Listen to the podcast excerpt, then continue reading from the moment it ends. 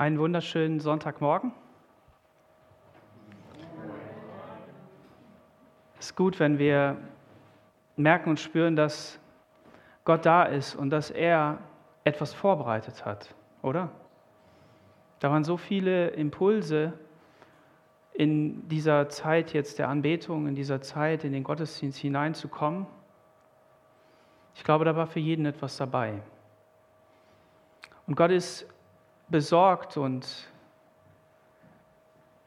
voller Leidenschaft in der Fürsorge für dich. Und wenn wir von Gemeinde sprechen, wenn wir von seiner Braut sprechen, dann sprechen wir nicht von einem elitären Club, etwas, das abgeschlossen ist. Vielen Dank, Josef.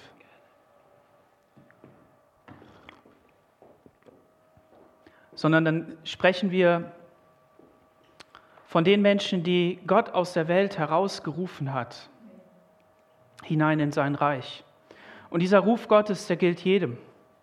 So, wenn du heute Morgen hier bist und noch nicht das Ja für Jesus auf deinem Herzen hast, noch nicht ganze Sache mit ihm gemacht hast, noch nicht erkannt hast, dass er derjenige ist, der dich retten kann und will, dann bist du herzlich eingeladen und goldrichtig hier. Und Gott steht an deiner Tür und er klopft. Er könnte einfach durch die Tür durchgehen, das hat er gemacht. Sowas macht er aber nur mit seinen Leuten. Da taucht er dann plötzlich auf. Und gut ist es, wenn man ihn erkennt. Manchmal erkennt man ihn nicht. Aber er klopft an und er geht in das Leben und er sucht nach einer Möglichkeit, Kontakt mit dir aufzunehmen und zu sagen, hey, ich will mal mit dir sprechen über das Leben. Und wir haben von der Hanna gehört, die Hanna ist so eine Person, die es nicht leicht hatte. Wir können uns das so vorstellen, diese Zeit, in der Israel dort war, das war eine turbulente Zeit. Da, waren, da war gerade die Phase der Richter.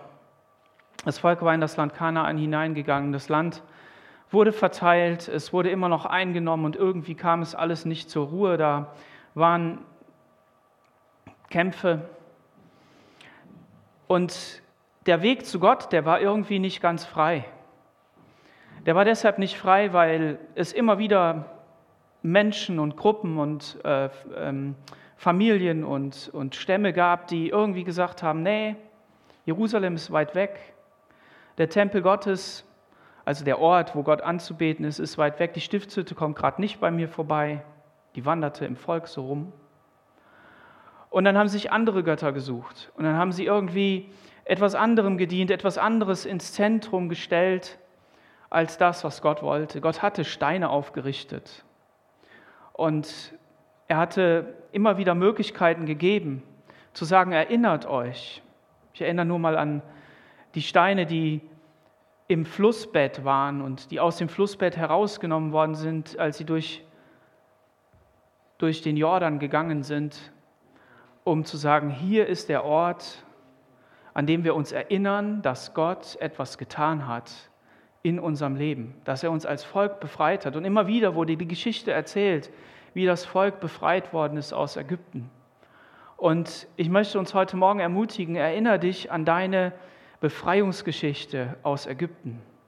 Deine Befreiungsgeschichte aus, aus dem, dem Land der Knechtschaft, dem Sklavenhaus, dem, der, der Dunkelheit, hinein in dieses Reich des Lichtes, hinein in das Königreich Gottes, da wo Jesus ist. Erinnere dich daran. Lass es nicht verschütt gehen, lass es nicht, nicht untergehen.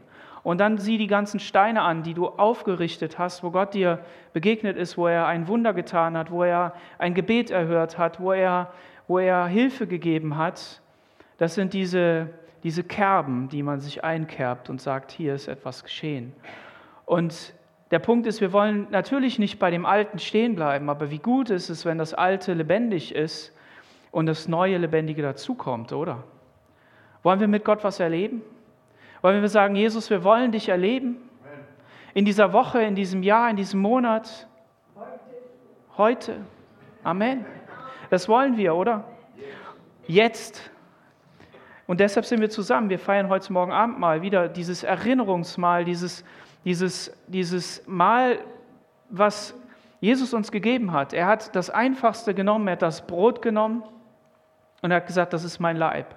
Und er hat den Wein genommen, das Edelste, das, was hervorquillt, ja, oder die Berge herabfließt, wenn das Land Frieden hat, eine Flasche Wein, ein, ein, ein Fass Wein, ja, ein Schlauch Wein.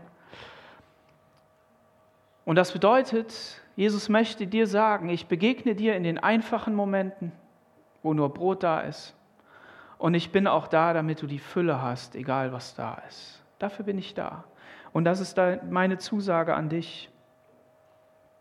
Und diese Hannah, die da dieser, in dieser turbulenten Zeit gelebt hat, die war eine Ehefrau und da war noch eine zweite Frau. Und mir scheint das Konzept der mehr, mehrfachen Ehe nicht so, nicht so vorteilhaft manchmal zu sein. Man muss sich als Mann dann um beide kümmern, um alle drei, um alle vier, wie auch immer, es gab ja noch mehr. Und äh, da gibt es immer Eifersucht. Ja? Und hier war es auch so, dass ihr Mann ihr, sie sehr lieb hatte und ihr mehr Fleisch gegeben hat. Aber einen Wunsch, der wurde ihr nicht erfüllt und sie hat ihren Mann dafür nicht verantwortlich gemacht. Sie hat keine Kinder bekommen. Und mir scheint es auch so, dass Gott diese Notsituation extra uns hat wissen lassen, er hat es aufgeschrieben. Und mir scheint es auch so zu sein, dass Gott Notsituationen gibt, damit er große Wunder tun kann, oder? Und die Hanna hat einen Ort aufgesucht und das war der Ort in Silo, wo die Stiftshütte war, dorthin zu gehen mit ihrem Mann und dann nicht nur dort mit hinzugehen und damit der Mann anbetet und Opfer bringt, sondern selber dorthin zu gehen und zu sagen, Gott, ich suche dich, ich bete zu dir. Und sie hat auch gewusst, dass da in, dem, in der Stiftshütte alles Mögliche los war, dass, dass es nicht gerade der beste Ort war, Gott anzubeten, aus menschlicher Sicht. Und auch aus göttlicher Sicht auch nicht wirklich gut. Aber sie hat es getan. Und sie hat es vor allen Dingen leise getan. Sie hat vor sich hergemurmelt und der Eli hat gesagt, Mensch, du bist doch besoffen. Komm, geh mal nach Hause. Und mir scheint es auch so zu sein, dass in der Zeit hat man nicht lang gebetet. Ja? Sie betete lang und er dachte, sie wäre betrunken. Und wo Gott jemanden mit einem Amt ausstattet, da steht er auch zu seinem Wort, denn er sagt zu ihr, geh nach Hause, der Herr hat deinen Wunsch erfüllt oder er wird ihn dir erfüllen. Und dann ist sie gegangen und ist schwanger geworden. Und aus, dieser, aus diesem Gebet, aus, diesem, aus dieser Notsituation heraus ist dieser Lobpreis geworden, den wir mit den ersten beiden Versen gelesen haben. Und eine Zeit hat, ist angebrochen, wo ein Prophet aufgestanden ist, Samuel. Und Hannah hat ihren Sohn wieder zurückgegeben. Das ist ja auch für uns vielleicht unbegreiflich. Du betest für ein Kind und dann gibst du es Gott wieder ab, du lässt es wieder los und schickst es an den Ort, wo Gott vielleicht gar nicht ist. Aber sie wusste, dass Gott doch da ist, dass er zu seinem Volk steht, weil er hat ihr Gebet erhört. Amen. Und das ist der Punkt. Egal wie die Situation aussieht in unserem Leben, im Leben der Gemeinde, im Leben unseres Volkes, unserer, unserer Kultur, egal wie es ist, Jesus hat gesagt, ich bin bei dir, ich stehe zu dir und ich will dir begegnen. Und das ist so.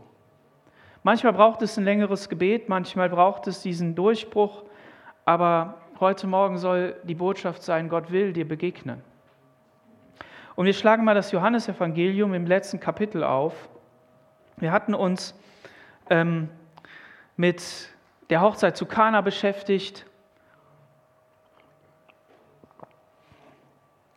Und die Hochzeit zu Kana, das ist ja das erste Wunder, das Jesus getan hat. Und es ist das erste Wunder von acht Wundern, die der Johannes aufschreibt, aufgeschrieben hat. Und er verwandelt dort Wasser zu Wein. Und er tritt auf als der Messias, aber im Hintergrund. Er sagt, das Friedensreich Gottes, die Fülle Gottes kommt jetzt zu euch Menschen. Und ich verwandle etwas, was mindere Qualität hat, in göttliche Qualität. Und Wein bedeutet ja auch immer, dass da Alkohol drin ist und der war wichtig, damit alle Bakterien zerstört worden sind, damit es ein gutes Wasser wurde. Und das ist so wichtig, auch in unserem Leben, dass wir Gottes Reinigung erfahren, dass wir seine Kraft in unserem Leben haben, dass wir seine Gnade in unserem Leben haben und dass das hervorkommt. Und dieses Wunder, dieses Weinwunder, das hat Menschen aus einer Notsituation herausge, herausgezogen. Ja? Und ähm, man könnte das achte Wunder ähm, daneben stellen und sagen, ja, am Ende des, seiner Zeit, in der er hier auf der Erde so aktiv den Menschen begegnet ist, bevor er den Heiligen Geist eingeladen hat, den Vater gebeten hat, den Heiligen Geist zu geben, hat er, ist er nochmal besonders seinen Jüngern begegnet. Und da wollen wir mal lesen, wie, was das hier auf sich hat, im Kapitel 21. Danach offenbarte sich Jesus wieder den Jüngern am See von Tiberias. Er offenbarte sich aber so. Simon, Petrus und Thomas, der Zwilling genannt wird, und Nathanael von Kana in Galiläa und die Söhne des Zebedäus und zwei andere seiner Jünger waren beieinander.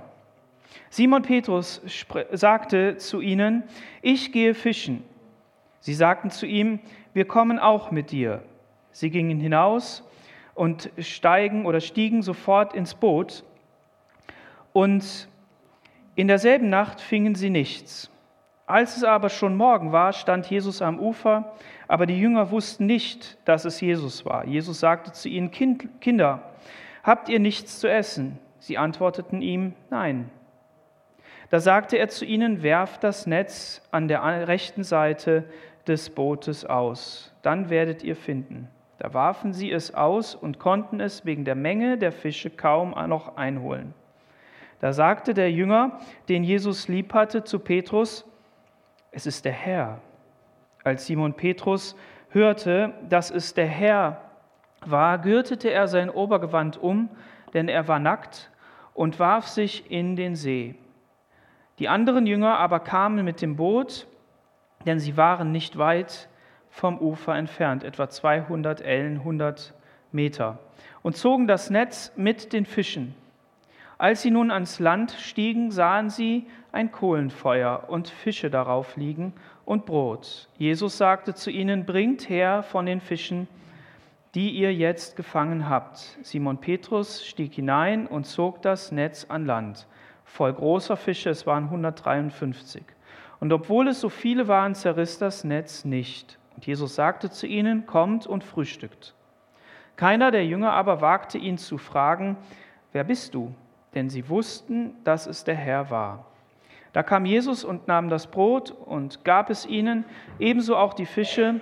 Das war nun das dritte Mal, dass Jesus seinen Jüngern offenbart wurde, nachdem er nach den Toten auferstanden war. Wir finden hier die Begebenheit am Ende des Evangeliums von Johannes, und es kommt einem manchmal so vor oder kann einem so vorkommen wie so ein Nachtrag, denn Johannes hat geschrieben und er möchte noch mal einen besonderen Punkt setzen. Jesus ist in den Himmel aufgefahren und Jesus ist seinen Jüngern an verschiedenen Orten begegnet. Und was hier besonders ist, ist das in dem ersten Vers, den ich vorgelesen habe und der der erste Vers des 21. Kapitels ist, und auch der Vers 14, beides mal von Offenbarung steht. Und das ist genau das, worauf es ankommt. Jesus ist jetzt der erhöhte Herr, er ist derjenige, der zum Vater gegangen ist, der einen anderen Leib bekommen hat, der den Tod überwunden hat, ans Kreuz gegangen ist und den Tod besiegt hat der dem Teufel alle Macht genommen hat und jetzt hier seinen Jüngern begegnet.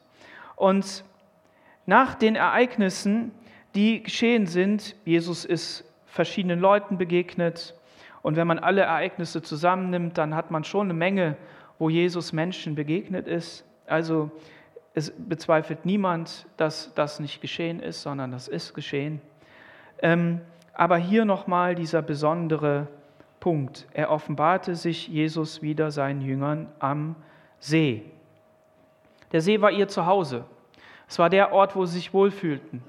Und ähm, Jesus ist gestorben, alle sind weggerannt, dann ist Jesus ihnen hinterher, also er ist ihnen begegnet und ähm, er hat ihnen gesagt, wer er ist, was er vorhat, hat sie gelehrt, hat ihnen Dinge beigebracht.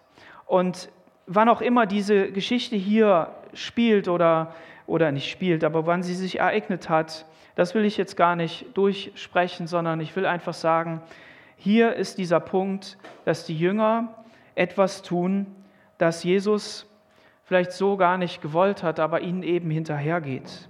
Simon Petrus und Thomas, der Zwilling genannt wird, und Nathanael von Kana in Galiläa und die Söhne des Zebedeus und zwei andere seiner Jünger waren beieinander. Und Simon Petrus sagte zu ihnen, ich gehe fischen. Ganz am Anfang seiner Reise hier auf der Erde hat er gesagt, ich will euch zu Menschenfischern machen. Ich will euch zu Menschen machen, die, äh, die Menschen fischen, die nicht die Fische aus dem See holen, um ihrer Arbeit nachzugehen und die Familie zu versorgen und Geld zu verdienen, sondern ich möchte euch zu Menschen machen, die die Menschen ins Reich Gottes hineinfischen. Und anscheinend haben die Jünger das vergessen. Sie haben, ähm, sie haben sich darum nicht gekümmert. Vielleicht war es ihnen noch nicht klar. Und wir, die wir vielleicht schon mal weitergelesen haben, und das darfst du gerne heute Nachmittag machen, wenn du, wenn du das nochmal ins Gedächtnis rufst, wenn du in die Apostelgeschichte hineinliest, dann merkst du, hier kommt noch etwas. Jesus ist nicht einfach nur auferstanden, hat den Tod überwunden und ihm ist alle Gewalt gegeben im Himmel und auf Erden und dann ist er hochgefahren in den Himmel, sondern er wird den Heiligen Geist senden, die Kraft Gottes aus der Höhe. Und diese Kraft Gottes, dieser, dieser Heilige Geist, der selbst eine Person ist, der wird in den Menschen wohnen und er wird ihnen das Reich Gottes klar machen. Und er wird, wird, sein, wird die, die, die Sichtweise auf das Reich Gottes in einer ganz anderen Art und Weise darstellen. Aber hier eben noch nicht in dieser Form. Und ähm, was mir hier auffällt, ist, dass es eben diese beiden Welten sind, die aufeinanderprallen. Da ist Jesus, der sich den Menschen offenbart. Wann hat sich Jesus dir offenbart? Was heißt überhaupt Offenbarung? Offenbarung heißt ja, dass, ich sage das mal ganz einfach, du siehst eine Situation oder du siehst einen Menschen und er zeigt dir dann etwas, was in ihm selbst ist, aber was du nicht sehen kannst von außen. Und Jesus offenbarte sich hier als der Herr und der Heiland, derjenige, der ihnen vorangeht, der sie mit einem Auftrag aus, erfüllt und ähm, ausfüllt. Und Simon, das Einzige oder das, was, was Simon und den anderen hier einfällt, ist, wir gehen fischen. Wir machen das, was, was wir tun müssen. Wir müssen ja auch unsere Familie versorgen. Wir müssen irgendwie gucken, wie es vorangeht. Frage, wann sagen wir uns, die Welt dreht sich weiter, wir müssen mal, wir müssen einfach weitermachen, wir müssen vorangehen, wir müssen einfach wieder weitermachen.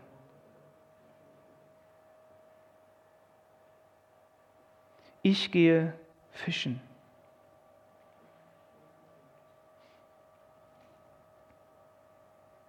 Was verwunderlich ist, sie fischen die ganze Nacht und finden nichts.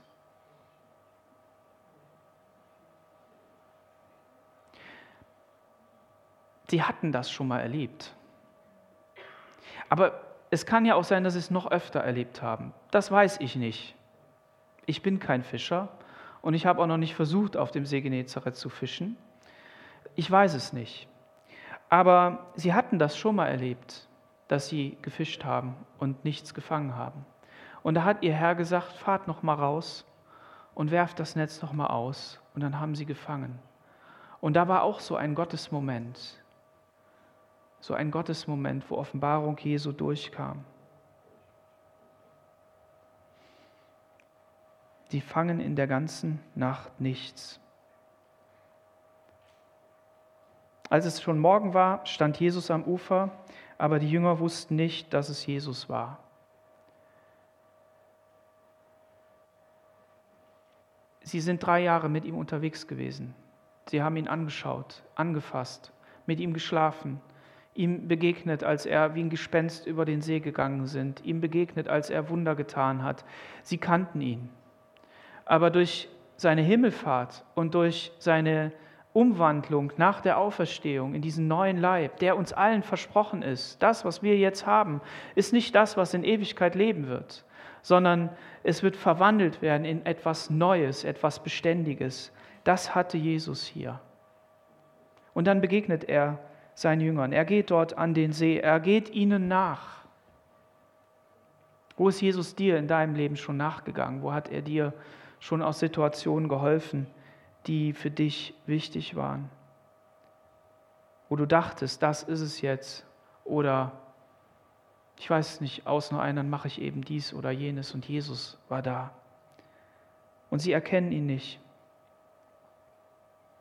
Und dann spricht er sie an. Er hat sie öfter schon angesprochen. Er hat sie mal angesprochen, ihr Kleingläubigen. Er ist mal vom Berg runtergekommen und hat sie ausgeschimpft. Muss ich denn, wie lange muss ich denn noch bei euch sein? Jesus ist nicht nur so ein Softie. Jesus ist nicht nur so einer, der immer irgendwie alles versteht, der, der, der so ein Weichgespülter ist, sondern Jesus ist der Herr und Gott, der Mensch geworden ist und der in seiner totalen Liebe auf dich zukommt und dich anspricht und sagt, ich liebe dich von ganzem Herzen, Kindlein, was kann ich dir heute tun? Wie kann ich dir heute helfen? Und es gibt für einen Vater nichts Schöneres, als wenn ein, das Kind einen anschaut und man ihm, zu ihm Kindlein sagt. Das sagt man so heute nicht. Ne? Aber man, man gebraucht andere äh, süße Begriffe, die vielleicht schon gar nicht mehr passen, weil sie groß geworden sind. Und man, man kann helfen. Man wird vielleicht angerufen oder man liegt da, die Matthias krank, deshalb ist Doro heute auch nicht da.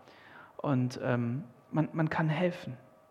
Und das ist schön. Und ich glaube, dass Jesus mit diesem liebenden Blick dort am Ufer stand und gedacht hat, was macht ihr hier?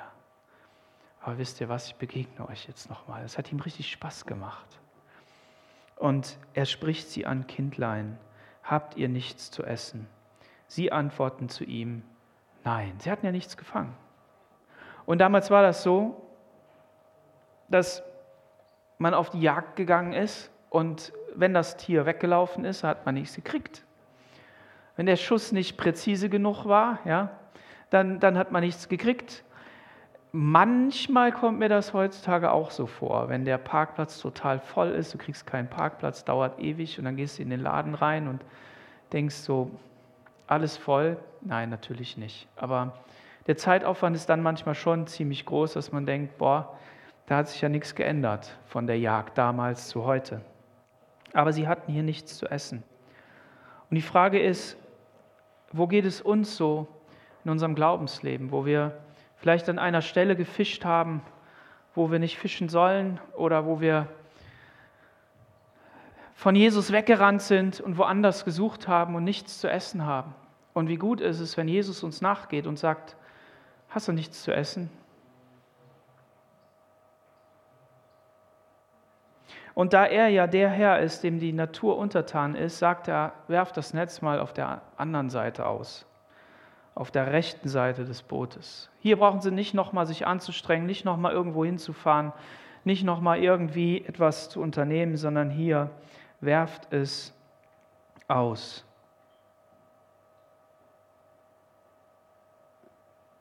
Und eine Menge Fische kommen zusammen. Gott möchte dir begegnen in den Situationen. Und er möchte, dass da, wo du ihn dann suchst, wo du das Gebet aussprichst, Herr, hilf mir jetzt in dieser Situation, dass er dir helfen kann. Und da gibt es auch eine Menge Ereignisse, wo wir, wenn wir genau aufpassen, dass wir merken, hey, das war nicht nur einfach Zufall.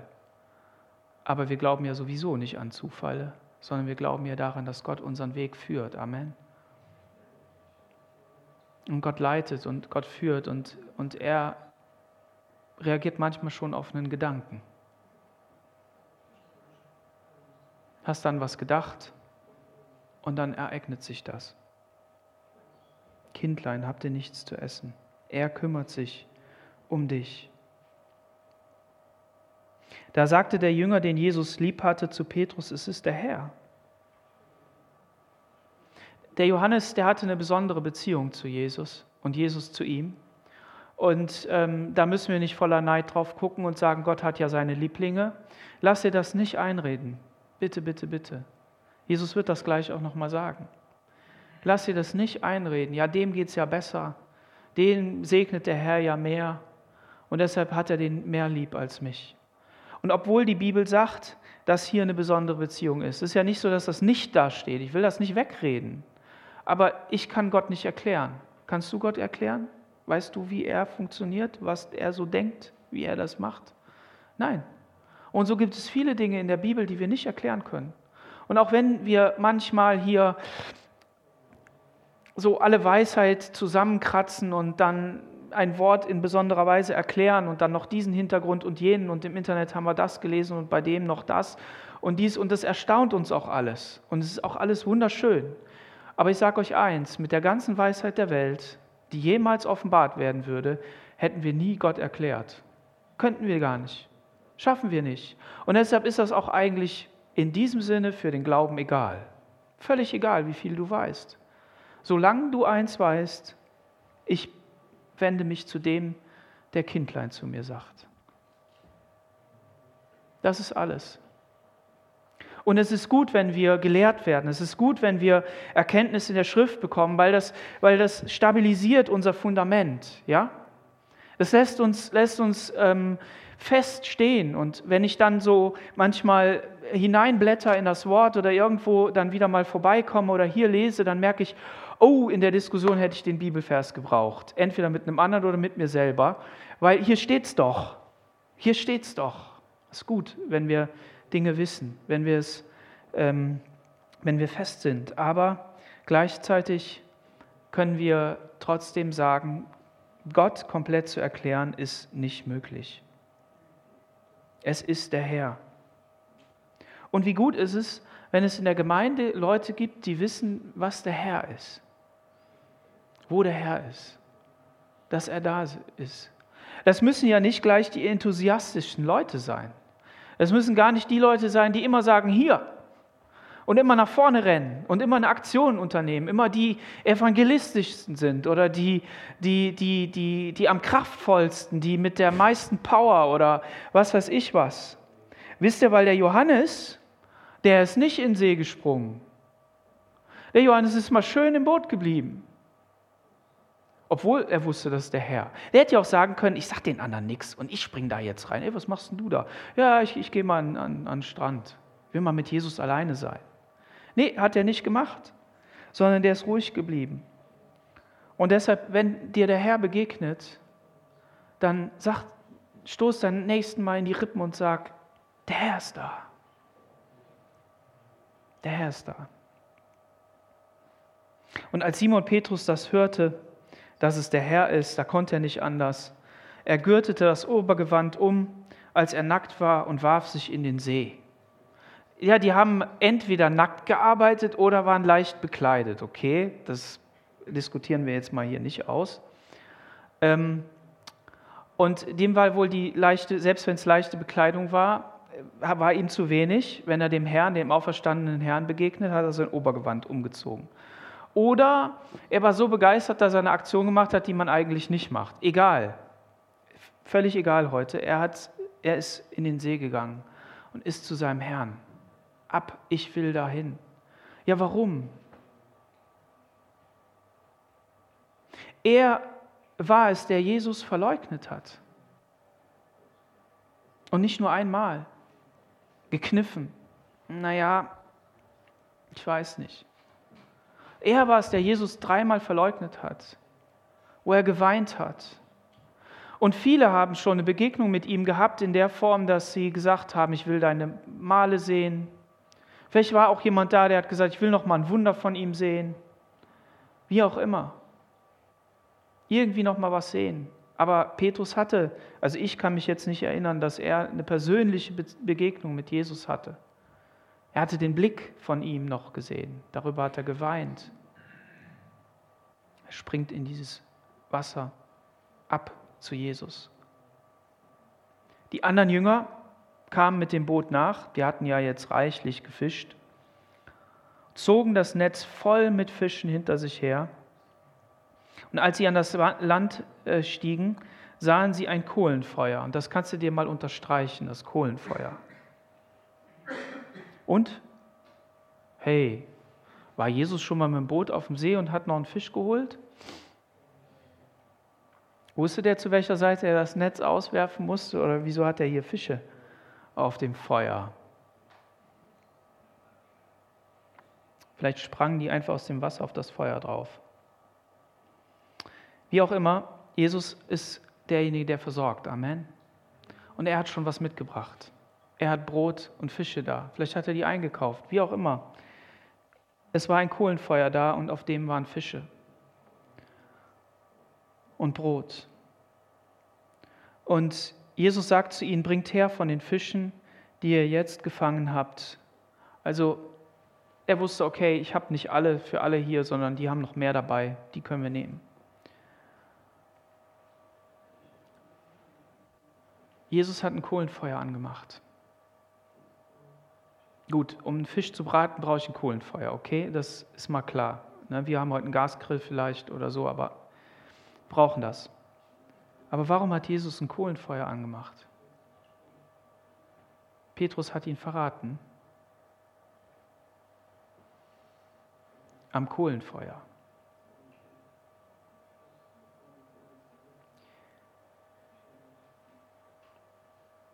Jesus führte Petrus genau an den Punkt zurück, an dem der Verrat geschah. Und hat gesagt, Petrus, ich will noch mal mit dir darüber sprechen. Tut er ja dann im Nachklang auch noch. Aber allein hier schon sieht Petrus diese Begebenheit. Und wenn er sie jetzt noch nicht sieht, weil er vielleicht voller Aufregung war, wird er sich daran erinnert haben. Jesus ist derjenige, der ganz zart und, und sanft zurechtbringt und hineinführt in das, was er für dich hat. Er ist derjenige, der uns erinnert an das, was wir in ihm sind und dass er mehr in uns sieht als wir vielleicht. 153 Fische, über die Zahl könnte man vieles sagen, will ich nicht. Manche sagen, es ist die Vollzahl der Nationen, die damals da waren. Andere sagen, die Zahl hat damals einiges so bedeutet und deshalb ist es hier eben was ganz Besonderes. Es ist die letzte Geschichte, die Johannes aufschreibt. Und die Jünger hatten ja den Befehl gekriegt, sie sind jetzt diejenigen, die Menschenfischer sind.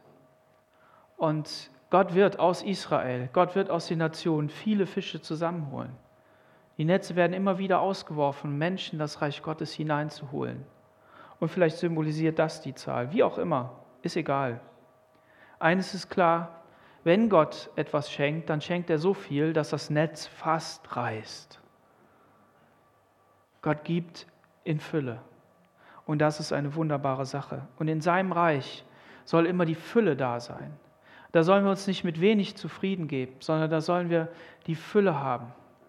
Und deshalb wollen wir den Herrn bitten, dass er die Netze voll macht. Amen.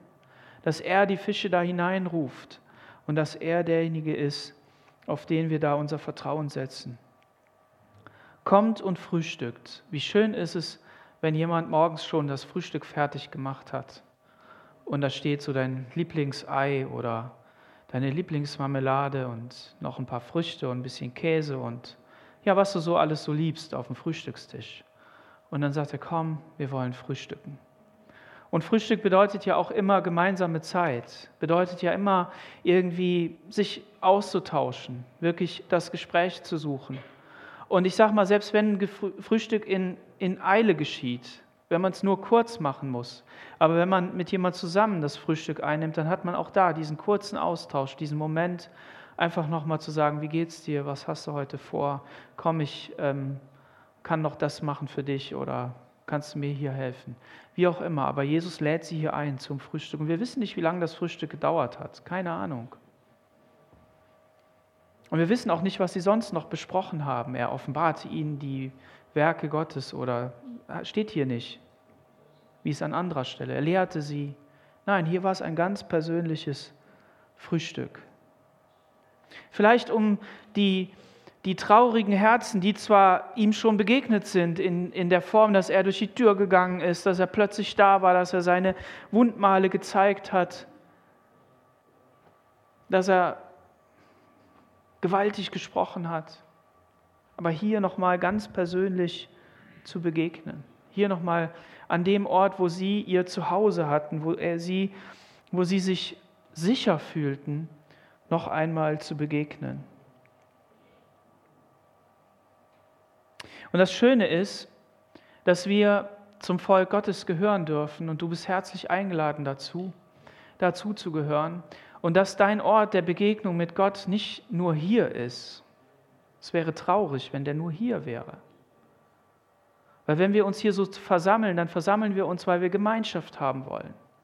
Aber unser, unser Zentrum ist sein Geist in uns und die Gemeinschaft mit ihm im Gebet, da wo du wohnst, da wo du zur Arbeit gehst, da wo du unterwegs bist. Das ist das, ist das wo wir uns bewegen.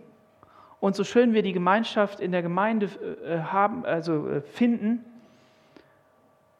so wichtig sind die beiden Säulen. Und auch wenn uns die Gemeinschaft untereinander sehr stärken kann, wenn wir einen Durchhänger haben, wenn wir keine Kraft haben und wir es brauchen, dass die Predigt zu uns redet,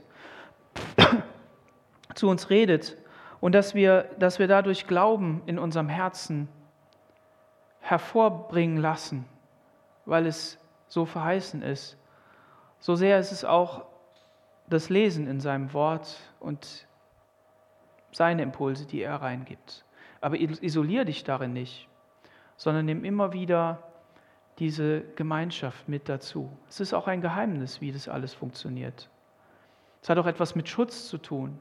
Schutz darin, dass, dass du eingebaut bist in, in, in die Gemeinde und, und sie sich eben lokal äh, hier trifft und dass da Menschen sind, die darüber eine Aufsicht haben und dass du dich darin bewegen kannst. Du wirst nicht alles wissen können, auch selbst wenn du viel studierst und wenn du, wenn du vieles weißt, aber es gibt Punkte, wo du Verantwortung abgeben kannst, wo du sagen kannst, die haben das so entschieden, deshalb ordne ich mich hier einfach ein.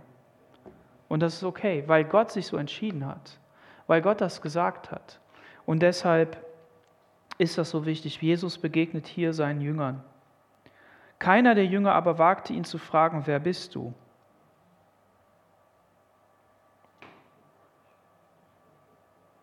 Gab Situationen, da begegnete er ihnen eben als Gespenst, in Anführungsstrichelchen. Oder er war der Wundertäter, der die Wellen des Sees beruhigt hat. Wer ist denn dieser? Dass sogar die Naturgewalten ihm gehorchen. Und auch hier werden sie sich gewundert haben. Wer ist es eigentlich? Haben ihn nicht direkt erkannt, nicht direkt gesehen, aber irgendetwas, das der Heilige Geist in ihren Herzen hat ihnen schon klar gemacht. Wir wissen, dass es Jesus ist. Wir wissen es. Und das wünsche ich dir von ganzem Herzen, dass du, dass du das Empfinden hast, dass es Jesus ist, der in deinem Leben dir begegnet. Bitte ihn mehr und mehr, dass, dass es klar wird und dass gerade in Situationen, in denen du nicht weißt, wo vorne und hinten ist, wo du verzweifelt bist, wo du vielleicht wieder zum Fischen gehst oder irgendetwas tust, wo du eigentlich denkst, ja, ist irgendwie nicht so, dass du sagst, Herr, wo bist du hier drin? Wo bist du? Begegne mir. Zeig dich mir. Jesus nahm das Brot, eben auch die Fische und gab ihnen. Das war das dritte Mal, dass Jesus seinen Jüngern offenbart wurde, nachdem er von den Toten auferstanden war. Und dann kommt eine Geschichte, und ich will die jetzt nicht komplett lesen. Dann kommt eine, nochmal eine persönliche Passage mit Petrus.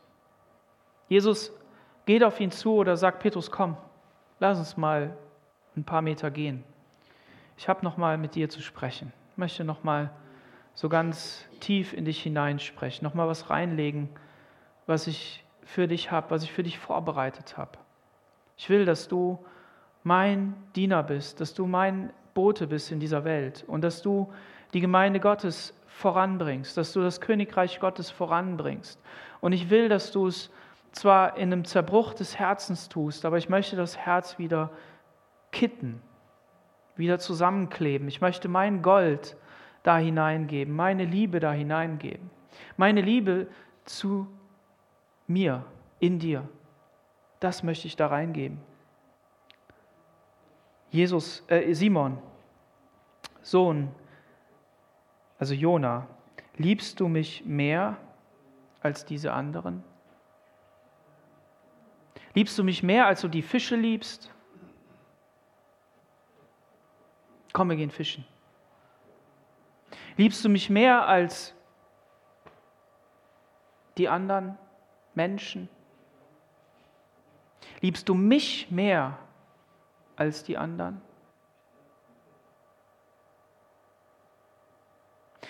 Simon war derjenige, der sie mitgenommen hat zum Fischen. Er hat Jesus verraten. Und jetzt hat er die anderen Jünger genommen und hat gesagt, komm, lass uns fischen gehen.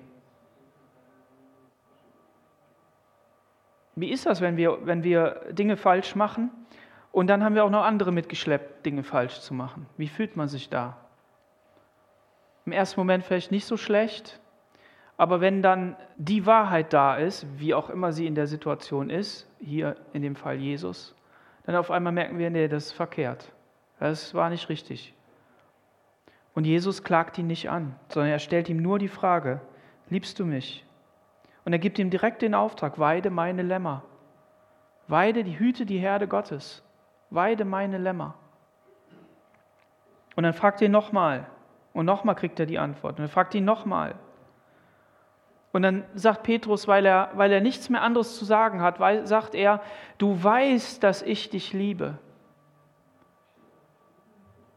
Und wie oft ist das in unserem Leben, dass wir in Situationen reinkommen, wo wir, im, wo wir dann ins Gebet gehen oder, oder in Gedanken mit Gott irgendwie reden und sagen, ja, ich weiß, das habe ich falsch gemacht, aber Herr, du weißt doch eigentlich, wie sehr ich dich liebe, oder? Du weißt es doch. Und erst recht, wenn Gottes Heiligkeit, seine Reinheit, seine, auch seine Fülle und sein Glanz, wenn der, wenn der klar wird, wenn das offenbar wird, weil du ein Wort gelesen hast und gedacht hast, boah, Gott ist so heilig, Gott ist so groß, so mächtig, was will der denn eigentlich mit mir? Und dir werden deine, dein Versagen wird dir groß, deine Fehler werden dir groß, das, was du alles auch nicht mehr kitten kannst. Was ist mit den Dingen, die du nicht mehr herstellen kannst, weil große Bereiche des Lebens zerbrochen sind, weil Beziehungen so abgebrochen sind, dass es nicht mehr geht, weil was weiß ich was. Was machen wir denn damit? Lässt Gott uns da alleine?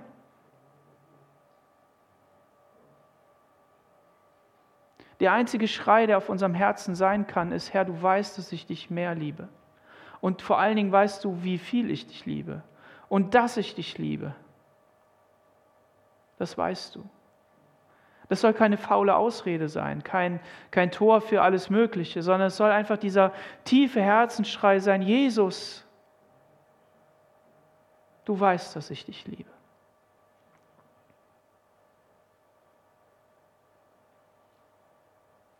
Und wenn wir in dieser Liebe zu Jesus kommen, dann, dann spricht er uns zu, was auch immer er an Auftrag für uns hat.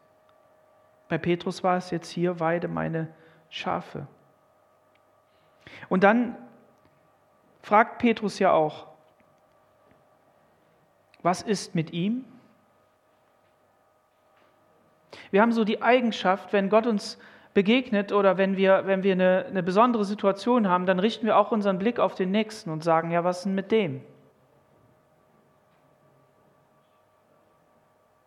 irgendwie müssen wir uns ja doch abgrenzen, irgendwie müssen wir ja doch besser sein oder irgendwie müssen wir doch schlechter sein oder irgendwie muss ja doch irgendwie etwas sein. Es hat Gott in unsere DNA reingelegt. Er hat uns in unsere DNA reingelegt, Gott anzubeten und unseren Nächsten zu lieben wie uns selbst. Das sind die beiden Gebote. Und der Mensch hat es auf die eine oder andere Art verfälscht, kaputt gemacht. Und dann fragt er hier, und was ist mit ihm? Und dann sagt Jesus, wenn ich will, dass er bleibt, bis ich komme, was geht es dich an? Folge du mir nach. Jesus führt es aus unserer Perspektive eigentlich ins, ins Absurde. Denn er ist ja noch nicht gekommen, ne? 2000 Jahre, und Johannes ist auch schon nicht mehr da. Aber es geht hier nicht darum, sondern Jesus will einfach nur, dass Petrus auf ihn schaut. Dass Petrus auf ihn schaut. Und das ist das, was wir, was wir uns merken dürfen und was wir lernen dürfen, dass wir auf Jesus schauen. Dass wir ihm vertrauen, dass wir unseren Blick auf ihn richten und nicht auf den anderen.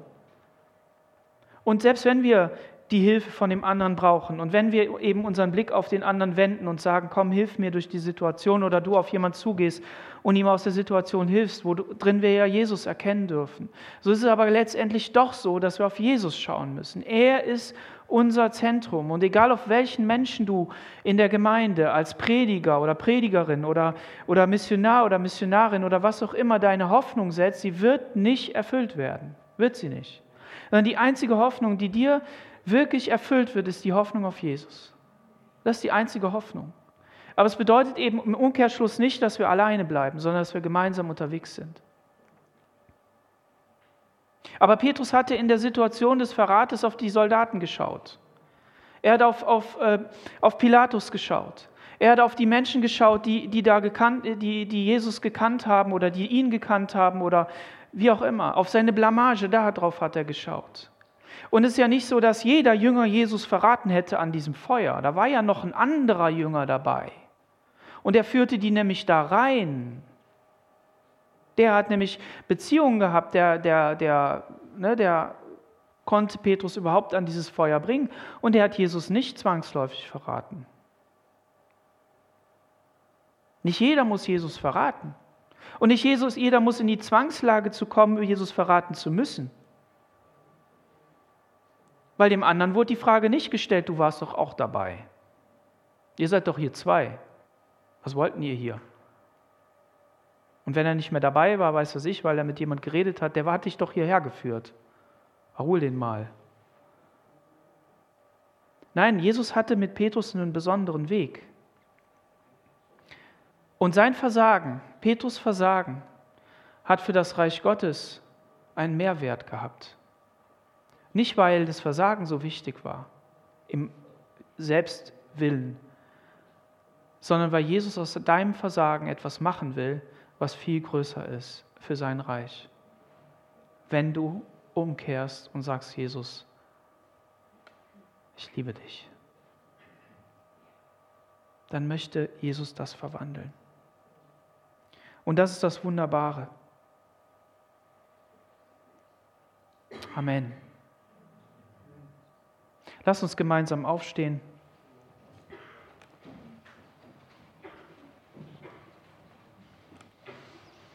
Und beten.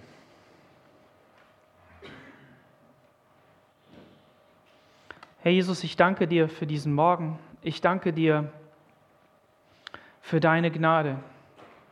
Ich danke dir, Herr Jesus, dass diese Geschichte aufgeschrieben worden ist und nicht hinten runtergefallen ist. Dass du einen Petrus gebrauchen konntest, um der Gemeinde voranzugehen, um dein Evangelium zu verkündigen in deinem Volk und in der Welt, Herr. Danke, dass er nicht Schluss gemacht hat mit seinem Leben, sondern dass er geweint hat, bitterlich geweint hat. Und dass du ihm nochmal begegnet bist, Herr, dafür wollen wir dir herzlich danken. Wollen dir auch danken für all die Momente, wo du uns in deiner Liebe begegnest und wo du uns zurechtbringst. Und der Fokus soll auf dir liegen, Herr, dass wir sagen, Jesus, sei du das Zentrum der Geschichte, sei du der Mittelpunkt in meinem Leben, sei du derjenige, auf den ich mein Vertrauen setze. Herr, du hast keinen Stress. Du musst nicht aus der Situation heraus, du, hast, du kannst dir Zeit nehmen für uns und ein Frühstück machen, indem du Dinge mit uns besprichst. Ich bete für jeden Einzelnen, Herr, dass wir das erkennen und dass wir dass wir dir vertrauen in unserem Weg dir nach. Herr, ich danke dir aber auch, dass du die Vollzahl der Menschen einholen willst, dass sie gerettet werden. Und das ist das Evangelium, das wir verkündigen, dass Rettung geschieht aus Sünde, aus Verlorenheit, aus schlimmen Situationen und dass du das Herz verändern möchtest durch deinen guten Heiligen Geist, Familien verändern möchtest, weil du hinführen willst zu dem Frieden, den nur du geben kannst. Herr Jesus, dafür danke ich dir und preise dich und gebe dir alle Ehre. Amen. Amen. Ja, wir werden